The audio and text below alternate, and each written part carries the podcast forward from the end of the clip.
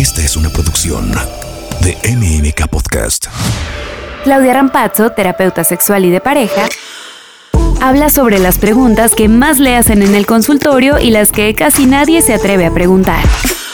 Voltea a ver tu cuerpo y tu cerebro como fuentes de placer y empieza a usar más las manos para ponerte feliz solo o acompañado. Esto es el lenguaje del sexo. Bienvenida, bienvenido nuevamente a más del lenguaje del sexo. Soy la doctora Claudia Rampazzo, tu sexóloga de cabecera. Y el día de hoy vamos a hablar eh, de cómo es el debut sexual, qué hacer ante el debut sexual. Y por debut sexual me estoy refiriendo al hecho de que iniciamos o inicias tu vida sexual. Es muy probable que quienes escuchen este podcast, bueno, pues no hayan iniciado su vida sexual o estén pensando en arrancar con esa etapa de la vida. Y bueno, pues como toda etapa de la vida, bueno, lleva su curva de aprendizaje, tiene sus riesgos, tiene sus beneficios. Y la realidad es que cuando hablamos de debut sexual, no solamente nos estamos refiriendo al tema genital y al tema erótico, por ahí expliqué en otro podcast en qué consiste la sexualidad humana, que básicamente son cinco elementos que están en constante interacción con los cuales todos nacemos, que son la identidad de género, es el hecho de saber quién soy, la orientación sexual, que es el hecho de saber hacia quién me siento atraído o atraída, o quiénes me siento atraído o atraída. El vínculo afectivo, que básicamente hace referencia al amor, ¿no? Y que está caracterizado por tres etapas, una de cortejo, otra de enamoramiento y otro de amor cotidiano. Otro elemento de la sexualidad es la reproductividad. Y otro elemento del que vamos a hablar hoy es el elemento del erotismo. El erotismo básicamente incluye el deseo, la excitación y el orgasmo. Entonces, cuando hablamos de debut sexual, claro que tiene que ver con el erotismo, pero muy frecuentemente confundimos erotismo con la necesaria presencia de un vínculo afectivo significativo. Es decir, nos enseñan, o a la mayoría, sobre todo creo yo a las mujeres, nos enseñan que una relación sexual no debe ser casual, sobre todo si somos mujeres, hay que procurar que la persona con la que tengamos relaciones sexuales sean personas o sea una persona ah, por la cual sintamos algo, que sientan algo por nosotras, que haya un vínculo afectivo, es decir, que al menos tengamos el título de novio, de novia. Y la realidad es que, bueno, pues eso nos enseñan, pero no necesariamente es la realidad. Podemos tener un vínculo erótico sin que haya un vínculo afectivo significativo. Y bueno, pues a lo mejor suena feo, a lo mejor suena, eh, digamos, distante de lo que nos enseñan o puede sonar distante de las buenas costumbres, pero la realidad es que eh, la sexualidad o el erotismo así funcionan. Es decir, podemos tener encuentros sexuales muy placenteros y muy efectivos y debuts sexuales muy agradables, a pesar de que no haya un vínculo afectivo significativo con la persona. En mi opinión muy personal, creo que, bueno, pues este, si hay cariño, si hay amor y además hay buen sexo, pues es una muy buena combinación, pero admito que no es la única y no es la única forma de funcionar. Pero bueno, ¿qué hacer y de qué preocuparme si voy a iniciar apenas mi vida sexual hablando de lo erótico? Es decir, ya siento deseo sexual, eh, me excito eh, al pensar o al estar cerca de una persona, tengo ganas de estar en contacto con esa persona con menos ropa y a solas y no necesariamente platicando eh, de temas culturales, sino platicando de cómo darnos placer. Entonces, hay que tomar en cuenta que no hay una edad adecuada para el debut sexual. Fíjense que si decimos, bueno, a los 18 años, cuando ya seamos mayores de edad o cuando eh, ya seamos independientes o si ya estamos en la universidad, la realidad es que no hay una edad adecuada. Lo que sí sabemos es que las personas empezamos a tener eh, pensamientos eróticos en la pubertad, ¿no? Entonces, cuando hablamos de pubertad, estamos hablando de niños, de niñas alrededor de los 10 o 11 años. Eso no significa que a esa edad inicien su vida sexual. Eso lo único que significa es que empiezan a tener estos pensamientos, empiezan a relacionar sus vidas a la interacción de otras personas, aunque sea en la fantasía.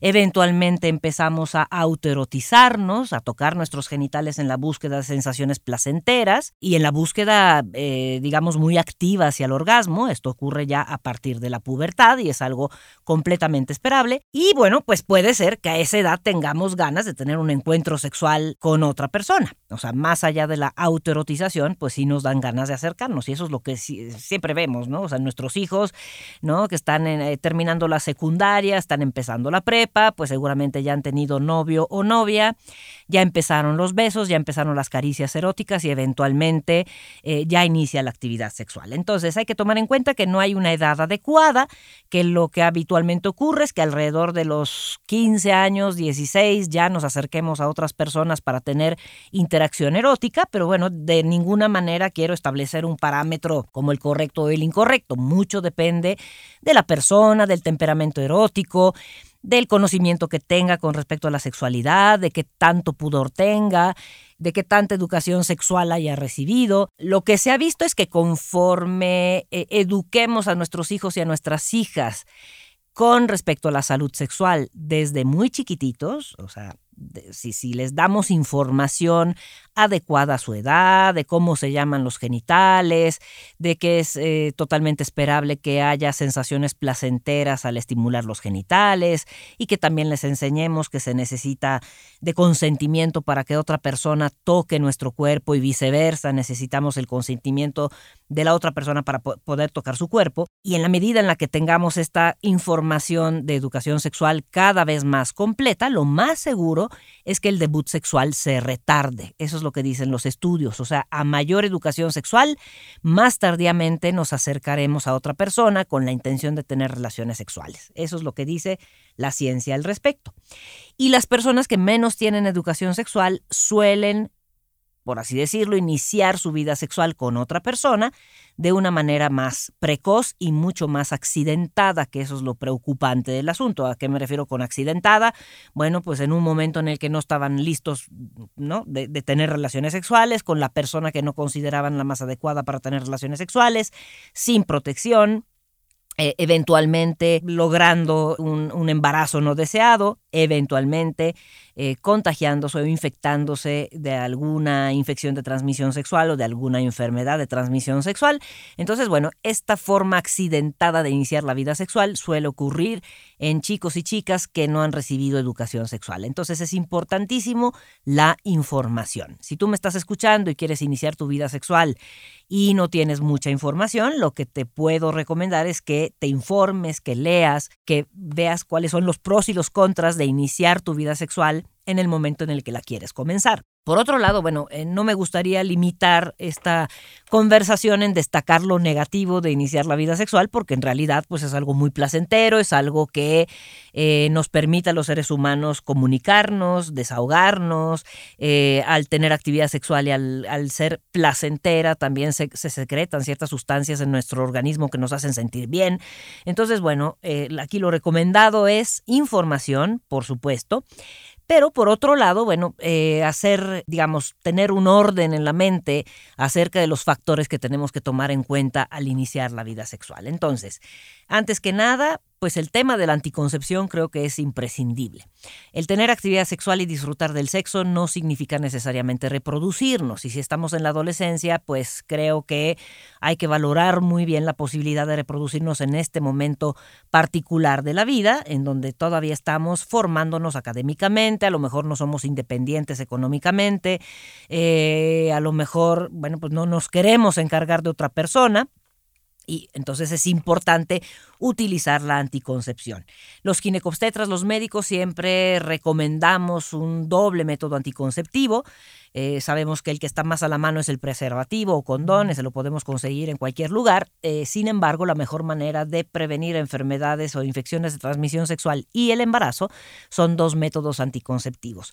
Mucho depende de la persona, mucho depende de qué tan compatibles seamos con, las, eh, con los métodos anticonceptivos existentes, pero bueno, la mayoría de las mujeres pueden hacer uso de microdosis de hormonas siempre y cuando sean prescritas por un ginecobstetra. Eso es importantísimo, no es cuestión de ir a la farmacia y comprar un anticonceptivo hormonal, unas pastillas anticonceptivas. Sí se puede, pero no es lo adecuado, pues, porque también hay contraindicaciones, sobre todo si tenemos, por ejemplo, diabetes mellitus, tenemos sobrepeso, si fumamos, si tenemos venas varicosas, pues más vale que no utilicemos hormonales como anticonceptivos. Por eso es importante la asesoría de un ginecobstetra. Y por otro lado, bueno, lo que sí podemos conseguir en una farmacia, pues es un preservativo preservativo, masculino.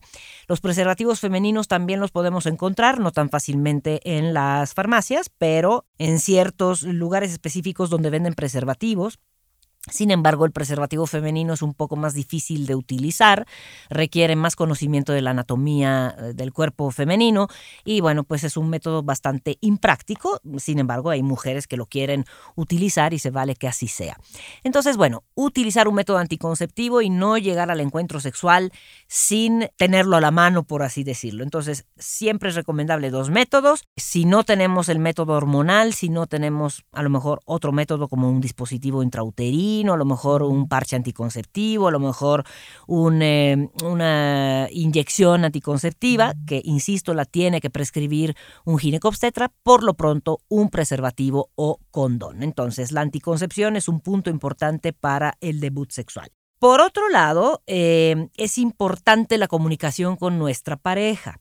Si no estamos seguros de querer tener relaciones sexuales en ese momento, que déjeme además añadir que la mayoría de las veces que iniciamos nuestra vida sexual, no sé cuál sea su experiencia, pero lo que dicen las estadísticas es que suele ser un evento no tan planificado, o sea, siente uno que por ahí va la cosa, porque a lo mejor empezamos a salir con la pareja, empezaron los besos, las caricias, ya subió de tono el contacto físico, ya estamos sin ropa o hemos estado sin ropa, a lo mejor eh, en, una, en una cama, pero sin tener actividad sexual, o a lo mejor no en una cama, pero en un sillón y muy cerquita, Y eventualmente fricción nuestros genitales pero sin tener sexo, pero muy frecuentemente lo que ocurre es que una cosa lleva a la otra y entonces no teníamos planificado tener relaciones sexuales en ese momento. De ahí la importancia de cargar con al menos un método anticonceptivo y creo que el preservativo es muy práctico en ese sentido, lo podemos guardar casi donde sea, viene sellado, ¿no? Si cuidamos la bolsita en la que viene, pues sigue siendo útil a pesar de que lo guardemos en nuestra bolsa o lo guardemos a lo mejor, este, qué sé yo, en la cartera o en un lugar donde no se rompa ni se estropee, pero lo podemos tener con nosotros y con nosotras, ¿no? Sin hacer uso de hormonales o sin tener que tomar una pastilla. Entonces es importante tomar en cuenta que si una cosa lleva a la otra, y eso es lo que habitualmente ocurre, más vale que si llegamos al encuentro sexual, pues nos agarre con un preservativo a la mano, ¿no? Entonces, tomen en cuenta eso, no crean que los encuentros sexuales siempre se dan de una manera eh, programada, ¿no? Vamos a ponerle fecha y hora, así nos vemos tal día para iniciar nuestra vida sexual, tú y yo juntos. Bueno, normalmente no ocurre así, lo que normalmente ocurre es que nos besamos, nos acariciamos, a lo mejor ya estamos en un lugar, digamos, privado y se presta a que tengamos actividad sexual. Entonces, por favor, para empezar, comuníquense, ¿no? Si quieren o no tener relaciones sexuales en ese momento, comuníquense en pareja, comuníquense entre ustedes y por otro lado traigan con, consigo mismos un eh, preservativo. Aunque sean mujeres, se vale que compren su preservativo en la farmacia y le soliciten a su pareja su colocación, que ese es otro tema importante. ¿No? La negociación del método anticonceptivo, por lo pronto la negociación del preservativo per se, que ese no suele agradarle a muchos varones. Creo que en otras generaciones, más bien en mi generación, digamos, no se utilizaba con demasiada frecuencia el preservativo. Sin embargo, los jóvenes de ahora, de este siglo, están mucho más informados, mucho más conscientes, en mi opinión, de las infecciones de transmisión sexual y de los embarazos no deseados.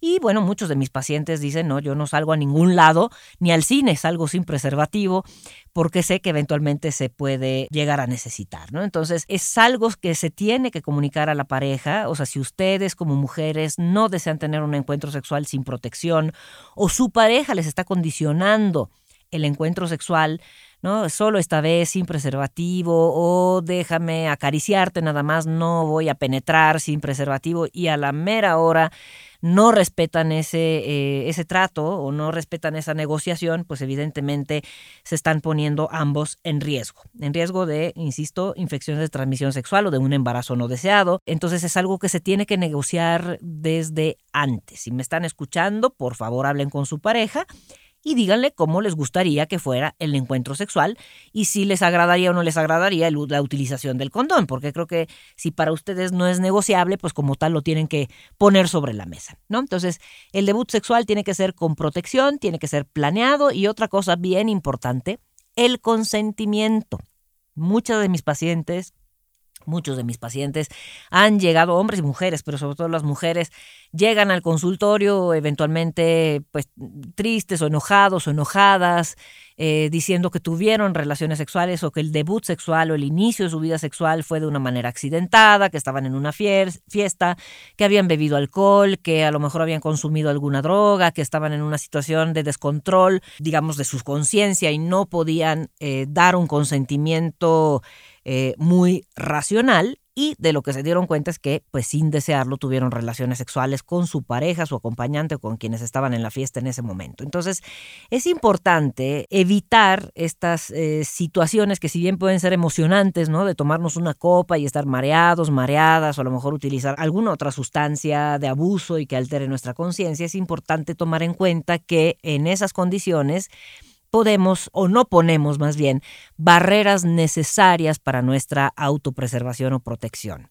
Entonces, si estamos bajo la influencia del alcohol o de otras sustancias, pues no es buen momento para decidir iniciar nuestra vida sexual porque probablemente no sea ni el mejor momento, no sea, no sea lo mejor, no es la persona adecuada con la que quisiéramos tener actividad sexual, a lo mejor tenemos relaciones sexuales en un lugar público y entonces, bueno, pues perdemos nuestra confidencialidad, nuestra privacidad, más personas nos ven involucradas en una actividad erótica con otras personas y con otra persona y siguen ahí como público y no nos gusta este, hacer escenas públicas al respecto. Entonces, eh, lo recomendable sería pues que no estuviéramos bajo la influencia de ninguna sustancia que pudiera alterar nuestra conciencia. Por otro lado, es importante tomar en cuenta el tema del miedo o del temor. Fíjense que es normal sentir ansiedad, tener temor ante el debut sexual o el inicio de nuestra vida sexual, pero es importante también recordar que es una experiencia personal, que no hay una forma correcta de hacerlo y que, bueno, pues cada quien decidirá eh, la forma, el momento, eh, la intensidad, la ambientación de ese primer encuentro sexual con la pareja. O sea, nadie ha dicho que el primer encuentro sexual necesariamente tenga que ser exitoso, orgásmico. Nadie ha dicho que eh, a ellos siempre, siempre se les erecte el pene de una manera adecuada. Nadie ha dicho que a nosotros las mujeres se nos lubrique la, la vagina de una manera fisiológica. O sea, puede que no estemos muy lubricadas, puede que estemos preocupadas entonces, bueno, llegar con miedo al encuentro sexual, pues es normal, o sea, es algo esperable porque finalmente es una actividad nueva. ¿No? Como cualquier otra actividad nueva, pero digamos, como con, el tema erótico hay mucho prejuicio y hay mucho énfasis educacional en que eh, si tenemos relaciones sexuales antes de casarnos es muy malo, eh, si tenemos relaciones sexuales menores de edad es pésimo, eh, es muy riesgoso, nos podemos contagiar, podemos llegar a tener cuatro hijos indeseados. Entonces, bueno, creo que hay mucho más prejuicio con respecto a iniciar nuestra vida sexual y temor que, eh, por ejemplo, andar en bicicleta, ¿no? O sea, con respecto al debut en la bicicleta, pues no hay mucho prejuicio, ni nos dan clases especiales, ni, ni nos dicen que si nos caemos podemos padecer un traumatismo cráneoencefálico. O sea, habitualmente no va por ahí la educación con respecto a la utilización de la bicicleta. Sin embargo, para tener relaciones sexuales, pues sí, ¿no? Tenemos eh, la educación religiosa, tenemos la educación de nuestros padres, que si son conservadores o tradicionales, seguramente nos habrán dicho que es algo muy malo. Entonces, bueno, bueno, pues es obvio que lleguemos con miedo a ese encuentro sexual. Entonces, no hay que tener miedo, es una actividad fisiológica, es una actividad muy placentera, puede que los primeros eh, encuentros sexuales no sean tan placenteros, porque bueno, pues es una sensación que no hemos vivido nunca, ¿no? Si hablamos particularmente de coito pene vagina, pues es una situación pues, que no hemos vivido como tal. O sea, a lo mejor como mujeres ya habíamos utilizado un tampón cuando estábamos menstruando, pero no es lo mismo insertarnos un tampón sin estar excitadas a que haya inserción de un pene en estado de erección y estando excitadas, o sea, la sensación es diferente.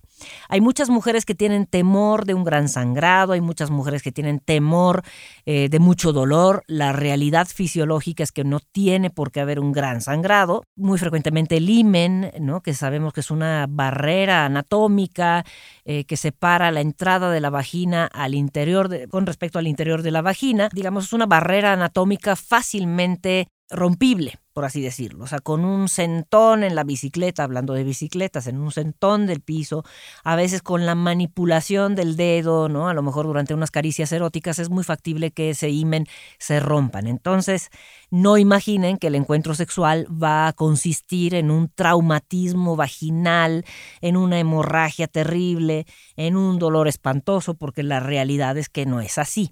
El imen sirve de protección, pero el imen tiene perforaciones justamente para que por ahí salga la menstruación. No es que nuestra vagina esté tapada por una tela difícil de romper, o sea, la misma naturaleza hace que sí sirva de protección, pero que se pueda romper fácilmente justamente por este instinto natural de tener actividad sexual, independientemente de, nuestra orientación. Bueno, me estoy refiriendo al hecho de que si son dos mujeres y no hay penetración, bueno, de todas maneras, si tienen imen, ese imen ahí estará y si, lo, si, si hay penetración con algún objeto, con el dedo, también se puede romper con facilidad. Y eh, por otro lado, no necesariamente hay un sangrado o una hemorragia que nos lleve al hospital, o sea, no se preocupen, normalmente es un sangrado muy leve, es un sangrado que, bueno, pues lo, que indica es la ruptura del himen y es un sangrado que se autolimita, o sea, no amerita ir al hospital, ir a urgencias, a ningún lado, o sea, se va quitando solo, no es un sangrado menstrual, es un sangradito de esa barrera anatómica, de esa mucosa, de esa telita de mucosa, por así describirla, que se rompe durante la penetración y que rápidamente se cicatriza sola. Si no fuera ese el caso, bueno, pues entonces sí vayan con el ginecólogo, con la ginecóloga para que tengan una revisión más exhaustiva, pero habitualmente ni siquiera merita visita al doctor. Entonces, no hay que tener miedo, pero hay que tener claro que si vamos a llegar con temores, con ansiedad, con culpa al encuentro sexual, lo más seguro es que salga mal. Salga mal en múltiples sentidos, entre que no estemos excitados, ni él, ni yo, o ni ella, ni yo, o ni, ni él, ni yo tampoco si soy hombre, o sea, eso le puede pasar a cualquiera y el no estar excitados, pues puede conllevar en el caso de los varones a que no tengan erección, a que se sientan muy angustiados, en el caso de las mujeres a que no haya relajación suficiente como para que los genitales se dilaten, porque déjenme comentarles que a las mujeres cuando estamos excitadas, y eso lo platicamos en otro podcast, cuando estamos excitadas, nuestra vagina naturalmente eh, se, se elonga, es decir, se alarga y se ensancha. Y a través de las paredes vaginales hay un trasudado, que es como una forma de sudoración, para que me lo entiendan, de la vagina, que pues es la lubricación vaginal, vaginal que permite la intromisión de un objeto sin que haya una fricción dolorosa. Entonces, el hecho de que eso ocurra pues se va a beneficiar con la relajación y con la excitación a nivel central, es decir, en nuestra mente. Debemos estar excitados y excitadas para que nuestro cuerpo funcione y para que la sangre circule como debe funcionar y como debe circular y para que haya cambios en los genitales adecuados para poder permitir un encuentro sexual exitoso. Y en el caso de los varones, evidentemente se necesita suficiente relajación y excitación para que haya una erección suficientemente firme y sostenida para que se lleve a cabo la penetración. Para estos debuts sexuales no hay mejor que saber del tema, conocer el tema, llegar sin temor. Si tenemos temor, mejor evítenlo, o sea, mejor escojan otro momento. Si creen que la pareja es inadecuada, pues no tengan relaciones sexuales en ese momento y tengan claro que siempre se vale decir que no. Y también tengan claro que siempre se vale decir, bueno, pues lo intentamos, no me está gustando, me está doliendo, que déjenme les digo, no tiene por qué doler, pero si les está doliendo, sobre todo a las mujeres, es que están contraídas, es que no están suficientemente excitadas, seguramente hay algún temor por ahí, a reserva de demostrar que hubiera alguna malformación anatómica en sus vaginas que impidiera la penetración o que hubiera una contracción anormal en sus genitales que impidiera la penetración. O sea, si ya van varias veces que intentan tener relaciones sexuales y no lo logran, porque duele, porque no logran ser penetradas, porque notan que su vagina está apretada, porque notan que el dolor es insoportable, bueno, pues eso implica que vayan al ginecólogo, a la ginecóloga y después al sexólogo, a la sexóloga para ver qué está sucediendo y si efectivamente hay una barrera anatómica una malformación o una contracción inadecuada o patológica o enfermiza, por así eh, explicarlo, que esté impidiendo la penetración. Entonces es importante realizar estas revisiones con su médico en caso de que haya ocurrido algo de esto. Por otro lado, es importantísimo, y creo que en un principio debí hablarlo, es importantísimo que todos conozcamos nuestro cuerpo, hombres y mujeres cuando hablamos de encuentro sexual, pues suponemos que nuestra pareja va a saber de nuestro cuerpo, pues todo, ¿no? Como mujeres heterosexuales a veces, y lo digo hasta por experiencia, ¿no? O sea, si tenemos una pareja, tenemos un novio, eh, ya platicamos de que sería muy padre tener relaciones sexuales o hacer el amor, y entonces, bueno, a lo mejor reservamos el día o hacemos de ese día un día muy especial, una noche especial, y a lo mejor nos vamos a un motel, o a lo mejor me quedo sola en la casa o te quedas tú solo en la casa, entonces puede ser un buen momento. Y suponemos que la responsabilidad de conocer mi cuerpo la tienes tú, porque eres novio, porque eres hombre y porque seguramente sabes mucho más que yo de mí, ¿no? Y la realidad es que uno penosamente conoce su propio cuerpo como para conocer al cuerpo ajeno, ¿no? Porque además cada cuerpo es distinto, digamos. Anatómicamente somos muy parecidos, pero hay variabilidades subjetivas. Entonces, a lo mejor si a la exnovia de mi novio le gustaba mucho la penetración abrupta, ¿no? O sea, el hecho de que se insertara el pene de una manera abrupta y yo nunca he tenido relaciones sexuales y mi novio me penetra de esa manera porque fue la manera en la que él aprendió, pues es muy probable que no le atine, es muy probable que, que me duela, es muy probable que para mí sea molesto. Entonces, es importante dentro de lo posible que conozcamos nuestro cuerpo, nuestra anatomía y cómo funcionan nuestros genitales. ¿Eso qué significa? Yo espero que la mayoría de ustedes que están escuchando este podcast pues ya hayan conocido sus cuerpos. ¿De qué manera? Bueno, las mujeres particularmente con un espejo que hayamos visto en qué consisten nuestros genitales externos. Eventualmente si nos hemos puesto un tampón porque estamos menstruando y lo queremos poner, pues sepamos cuál es la técnica para insertarlo, sepamos qué es lo que se siente ante la inserción de un tampón, sepamos que es más fácil insertar un tampón, por ejemplo, con lubricante a que si no utilizamos lubricante. Eh, que sepamos que más allá del fondo de la vagina ningún objeto, incluido el pene, se puede perder, ningún objeto como el preservativo se puede quedar ahí atrapado sin salir. Y eso, bueno, hay muchas mujeres que acaban en el servicio de urgencias de un hospital porque se les quedó el preservativo adentro. Entonces, bueno, no es ninguna urgencia médica. A veces los médicos nos morimos de risa, ¿no? Siendo, bueno, uno más que llega con el preservativo atorado, que ni siquiera está atorado, pues, o sea, introduciendo sus dedos y conocen su anatomía, se lavan bien las manos, introducen dos dedos, van por el preservativo por ahí perdido lo pellizcan con sus dedos y lo sacan, no hay ningún problema. Pero si no conocen su anatomía, si no saben, si nunca han visto un pene, si nunca han visto una vulva, si no saben dónde está su clítoris, si no saben cómo son sus labios mayores, sus labios menores, pues es muy factible que lleguen a este encuentro sexual con muchísimo temor. Entonces, eh, entre otras sugerencias, por favor, conózcanse. Yo espero que hayan conocido su cuerpo, quienes están escuchando este podcast y quieran iniciar su vida sexual.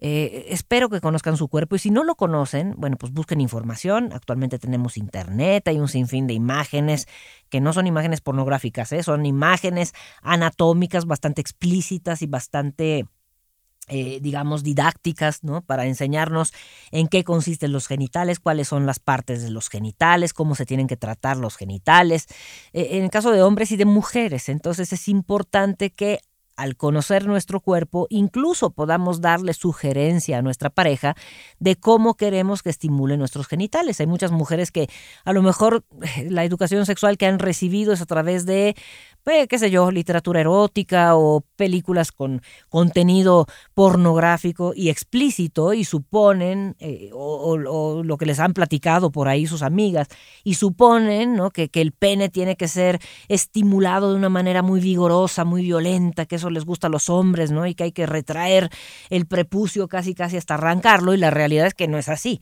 ¿No? Hay muchos hombres que dicen, bueno, a ver, trátame el pene con cariño, por favor, porque así me va a doler, ¿no? Entonces, es importante que conozcamos nuestra anatomía, la anatomía del sexo opuesto, para que lleguemos a un debut sexual exitoso, placentero, y en caso de que no sea placentero, bueno, tampoco se asusten. Los primeros encuentros sexuales, como apenas estamos aprendiendo, como que también llevan una curva de aprendizaje, pues es normal que no salgan tan bien al principio y que uno diga, ay, pues la penetración, pues sí, sí, la sentí así como que eh, no fue demasiado agradable, no alcancé el orgasmo. El orgasmo es otro tema también. Acuérdense que el 80% de las mujeres requerimos estimulación del clítoris para alcanzar el orgasmo. Entonces, la mayoría de las mujeres en sus encuentros sexuales o en sus primeros encuentros sexuales, pues están muy atentas en descubrir qué es lo que están sintiendo con la penetración, porque es suficientemente eh, novedosa la sensación como para ponerse a pensar en otras cosas que no están en la búsqueda del orgasmo. El orgasmo no se desencadena solo porque tienen puesta la atención en lo que está ocurriendo y en tratar de disfrutarlo y muchas veces están pensando en el que dirán, ¿no? El que ya dejé de ser virgen, ya perdí la virginidad, como dicen muchas, que yo digo, perder se pierden las llaves del coche, no se pierde la, la, virginidad. O sea, el hecho de iniciar la vida sexual es una ganancia en la vida, es una nueva etapa, es una etapa que hay que descubrir y que es agradable y que es maravillosa y que vale la pena que disfrutemos muchos años más. No es una pérdida, entonces no lo veamos como una pérdida. Pero bueno, hay muchas mujeres que dicen, ya perdí la virginidad y qué estoy haciendo y esto es muy malo, yo me tenía que casar virgen y entonces, imagínense, todos esos pensamientos no son compatibles con la obtención de un orgasmo. ¿Por qué? Porque la mujer está ahí teniendo relaciones sexuales en plena preocupación. Entonces, no lleguen preocupados, no lleguen preocupadas, pero sí lleguen con conocimiento, con responsabilidad, con un preservativo a la mano y con la disposición de que tengan relaciones sexuales de mutuo acuerdo, por supuesto, sin extorsionar a nadie, sin que sean extorsionadas, sin que nadie presione a nadie, eh, en la conciencia de que pueden parar o interrumpir el encuentro sexual en el momento en el que lo deseen y para eso necesitan comunicación con su pareja. Entonces, por favor, que no me los agarren o no me las agarren en curva.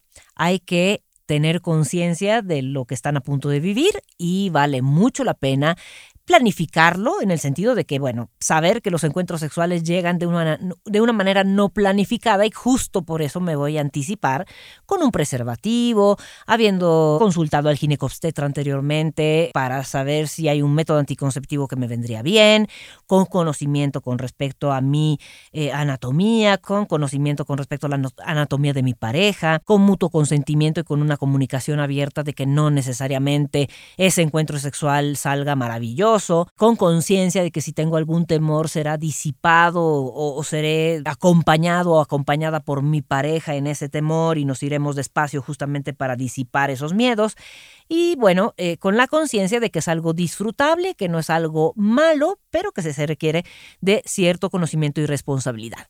Así que bueno, pues escucharé sus comentarios con respecto a, a este podcast del día de hoy. Seguimos con la educación sexual integral.